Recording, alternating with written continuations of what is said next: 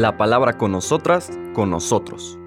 Una reflexión de la palabra cotidiana en diálogo con el acontecer de la comunidad universitaria.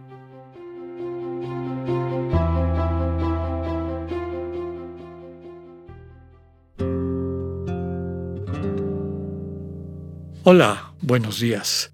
Bienvenidas, bienvenidos a la palabra con nosotras, con nosotros. Hoy jueves 13 de julio, seguimos en la decimocuarta semana del tiempo ordinario. Leeremos ya el cuerpo propiamente de lo que se conoce como el sermón de la misión o el sermón de los enviados.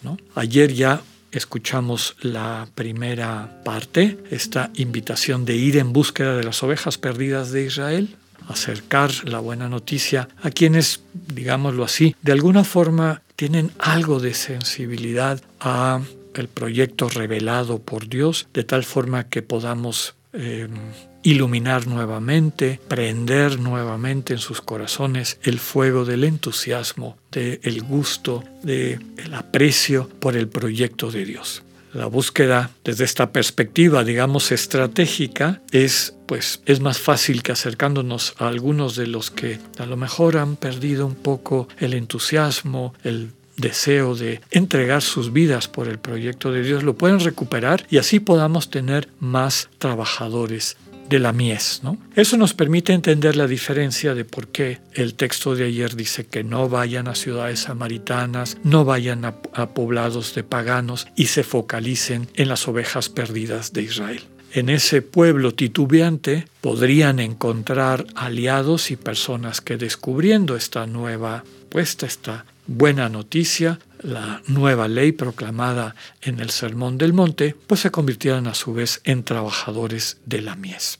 Después de esa invitación, el Señor ahora les da una serie de instrucciones. La primera ya la veíamos ayer, proclamar, vamos a conversar un poquito más de lo que eso significa, que ya está cerca el reino de los cielos. En la lectura de hoy de los versículos 7 al 15, empieza repitiendo ese versículo que nos sirve de puente para la lectura de ayer. Dice así, en aquel tiempo envió Jesús a los doce con estas instrucciones. Vayan y proclamen por el camino que ya se acerca el reino de los cielos. Curen a los leprosos y demás enfermos, resuciten a los muertos y echen fuera a los demonios. Gratuitamente han recibido este poder, ejérzanlo pues gratuitamente. No lleven con ustedes en su cinturón monedas de oro, de plata o de cobre. No lleven morral para el camino, ni dos túnicas, ni sandalias, ni bordón, porque el trabajador tiene derecho a su sustento.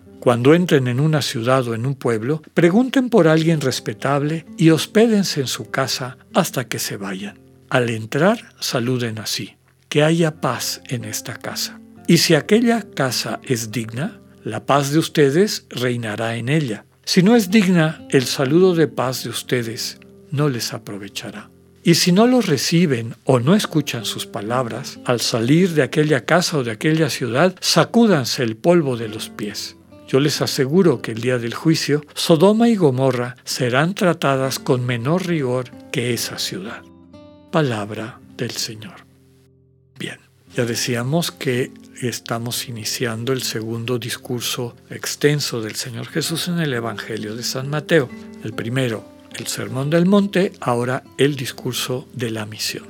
Lo primero que recuperábamos el día de ayer es que el Señor envía como misioneros y misioneras a quienes han sido sus discípulos. Primero aprendemos del Señor, nos dejamos modelar, transformar por la buena noticia que Él nos transmite básicamente su amor incondicional por cada una, cada uno, este Señor que está dispuesto a entregar la vida para que tengamos vida, conforme eso se va consolidando en nuestro corazón, en nuestra conciencia, llega el momento en que nos sentimos llamados y enviadas, ¿no? Llamadas y enviados. Empezamos a experimentar que ese amor que ha transformado nuestras vidas y la sensibilidad que nos deja, no nos la podemos guardar.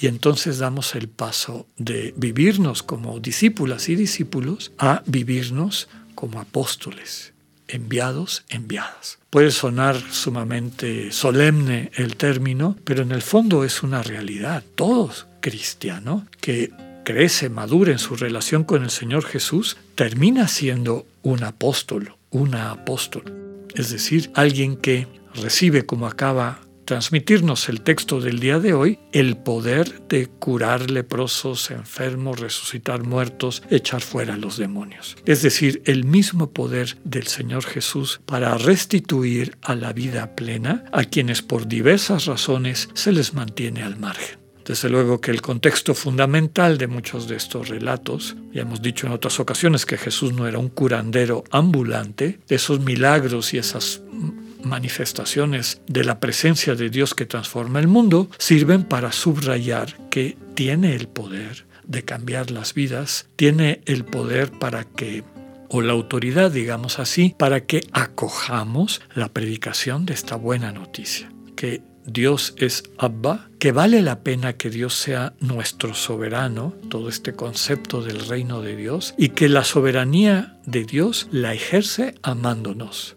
De hecho, ser parte del reino de Dios, vivir dentro del reino de Dios, ya hemos comentado que significa vivir enamoradas, enamorados de Dios. Pues llega el momento en que nos sentimos invitados en nuestro corazón, en nuestra conciencia, va apareciendo el deseo de compartir esta buena noticia que hemos descubierto. Y vuelvo a decir, no, necesitan ser cosas muy grandes, puede ser en familia, puede ser inclusive en un cambio de actitud en nuestra interacción con la gente que encontramos en la cotidianidad, en la calle, en el transporte público, en una tienda, etc. Una mirada que transmite amor, que transmite reconocimiento, convalidación, deseo de comunión y de esa forma vamos concretando nuestra vocación de ser apóstoles. Eso lo hemos recibido gratis porque el amor es gratuito. De la misma manera, entregamos ese amor gratuitamente, incondicionalmente. En el fondo, estamos compartiendo lo que a su vez hemos recibido de Dios. Su amor que transforma nuestras vidas, que las enriquece, que las capacita para convertirse en fuente de vida para nuestros hermanos y hermanas. Así estamos llamados, llamadas a dar el paso de discípulo y discípula a apóstol.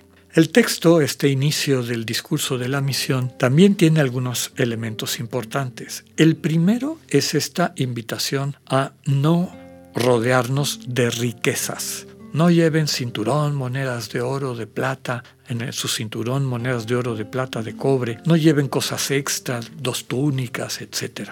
Confíen que no les va a faltar nada. Tengan cuidado porque las cosas materiales pueden en ocasiones sustituir a Dios. Cuando dejan de ser un don que hemos recibido y que administramos para hacer el bien y se convierten en riquezas. Gran enseñanza para la iglesia en general y para aquellos estamentos de la iglesia del cuerpo vivo del Señor que ya se sienten invitadas, invitados a ser apóstoles, a compartir la buena noticia. Que todo lo que somos y tenemos, incluida la propia vida, es un don y estamos dispuestos a gastárnoslo en el servicio de nuestros hermanos y hermanas cuando la voluntad de Dios, cuando la invitación de Dios nos lleva a convertirlo en un regalo, un don, un ofrecimiento para los que nos rodean.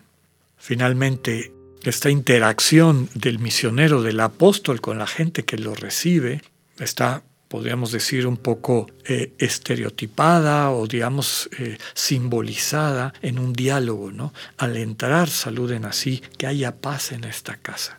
No se trata meramente de un discurso.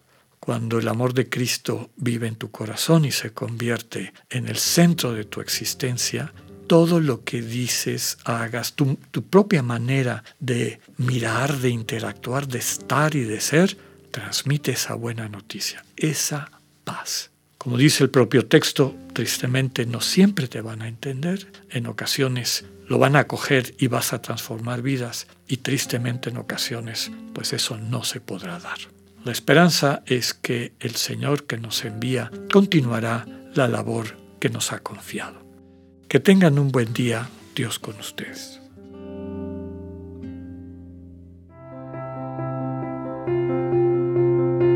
Acabamos de escuchar el mensaje del Padre Alexander Satirka. Escúchalo de lunes a viernes a las 8.45 de la mañana por radioiberoleón.com, a través de nuestra app gratuita para iOS y Android o por Spotify.